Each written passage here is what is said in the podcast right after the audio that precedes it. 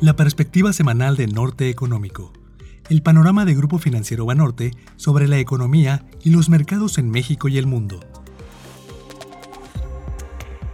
En la semana del 4 al 8 de diciembre, en la perspectiva global.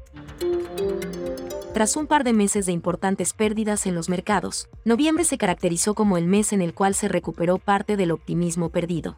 Como ya hemos platicado antes, el principal catalizador de este renovado apetito al riesgo ha sido el cambio en las perspectivas sobre la restricción monetaria que han implementado los bancos centrales. El cambio en el sentimiento se asocia con dos cosas que son, en buena medida, complementarias. La primera, que ya no habrá más aumentos de las tasas de interés respecto al nivel en el que se encuentran actualmente. La segunda, que su reducción podría ser antes de lo que se pensaba apenas hace poco tiempo la mayor convicción de que ambas cosas se materializarán ha estado apoyada por las señales de que la economía global finalmente se está desacelerando. Por ejemplo, en Estados Unidos se observó una mayor debilidad en las ventas de casas, el ingreso y el gasto de las familias en octubre. Esto contrasta con el tercer trimestre, en el cual la segunda estimación del Producto Interno Bruto se revisó al alza desde un nivel inicial que ya era bastante fuerte.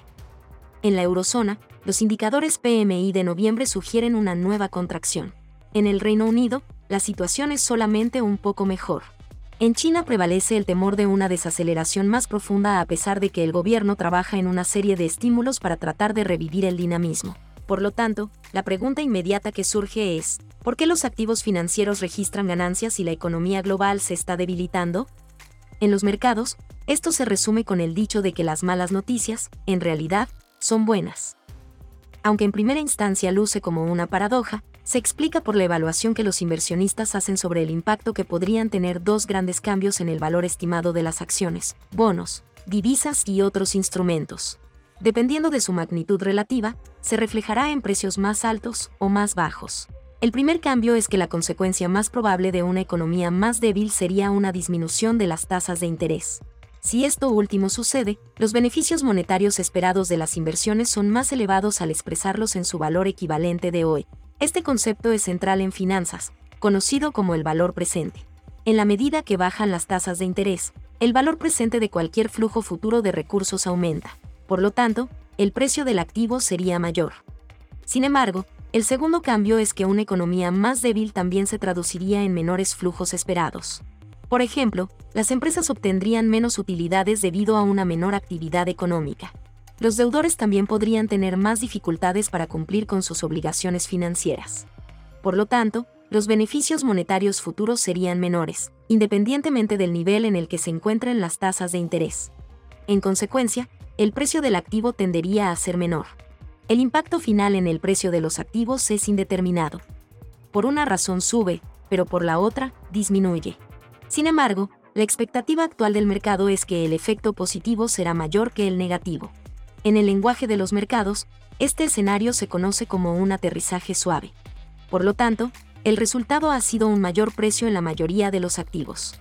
En noviembre, el índice S&P 500 tuvo una ganancia de 8.9%, su mayor aumento mensual desde julio de 2022 el índice de la Bolsa Mexicana de Valores subió 10.2%, su avance más fuerte desde enero de este año. Los bonos del gobierno también registraron plusvalías en todo el mundo y prácticamente todas las monedas se apreciaron frente al dólar. No obstante, es crítico considerar que todo esto descansa en el supuesto de que no habrá una fuerte recesión. Si esto sucediera, entonces el impacto final sí podría ser el contrario. Con este ejemplo, queremos ilustrar el gran desafío que enfrentan los bancos centrales. Como una analogía, lo podemos pensar con un equilibrista en la cuerda floja. En un lado tienen que actuar con suficiente determinación para desacelerar la economía y la inflación. Pero si se inclinan de más hacia ese lado, la desaceleración se transformaría en una recesión, induciendo con ello pérdidas innecesarias en aras de cumplir con sus objetivos. Los datos económicos que se irán publicando constituyen el mejor termómetro para evaluar el camino recorrido en este acto de equilibrio. Con ello, la próxima semana estaremos muy pendientes a una serie de cifras que detallamos a continuación. En la agenda internacional. Lo más importante será el reporte de empleo de noviembre en Estados Unidos. Anticipamos una creación de empleos de 180.000 plazas. Esto sería mayor que las 150.000 de octubre. La tasa de desempleo se ubicaría en 3.9%, igual que en el mes anterior. Otros detalles, como el crecimiento de los salarios, también son relevantes. A pesar de ello, con este resultado es posible que la convicción de que la economía se está desacelerando se reduzca. Por lo tanto, bajo la lupa del efecto que podría tener en los mercados, no descartamos que esta buena noticia para la economía no lo sea tanto para los precios de los activos. Entre otras cifras en Estados Unidos, estarán el crédito al consumo, la balanza comercial y la confianza del consumidor. En China, la balanza comercial y la inflación de noviembre. En la eurozona destacan las ventas al menudeo. En política monetaria, las decisiones de Australia, Polonia, Canadá e India. No habrá discursos de los miembros de la Reserva Federal, ya que iniciará el periodo de silencio al que están obligados antes de la reunión del próximo 12 y 13 de diciembre. La cumbre sobre el cambio climático de la Organización de las Naciones Unidas, conocida como COP28, continuará toda la semana en Dubái. El Banco Central de Inglaterra publicará su reporte de estabilidad financiera. Por su parte, los presidentes ejecutivos de algunos de los bancos más grandes de Estados Unidos comparecerán en un panel del Senado para hablar sobre las condiciones de supervisión. En la perspectiva nacional, la semana pasada se publicó el informe trimestral del Banco de México, la autoridad monetaria expuso su panorama sobre las condiciones económicas e inflacionarias en el país. También revisó al alza sus pronósticos de crecimiento del Producto Interno Bruto. Para 2023 pasó de un escenario central de 3.0 a 3.3%. En 2024, ahora anticipa un avance de 3.0%, 90 puntos base más alto que el estimado anterior. Por último, reveló su primera proyección para 2025, en 1.5%. El contenido del informe, la revisión a los pronósticos y los comentarios de los miembros de la Junta de Gobierno en la conferencia de prensa estuvieron alineados con nuestra visión.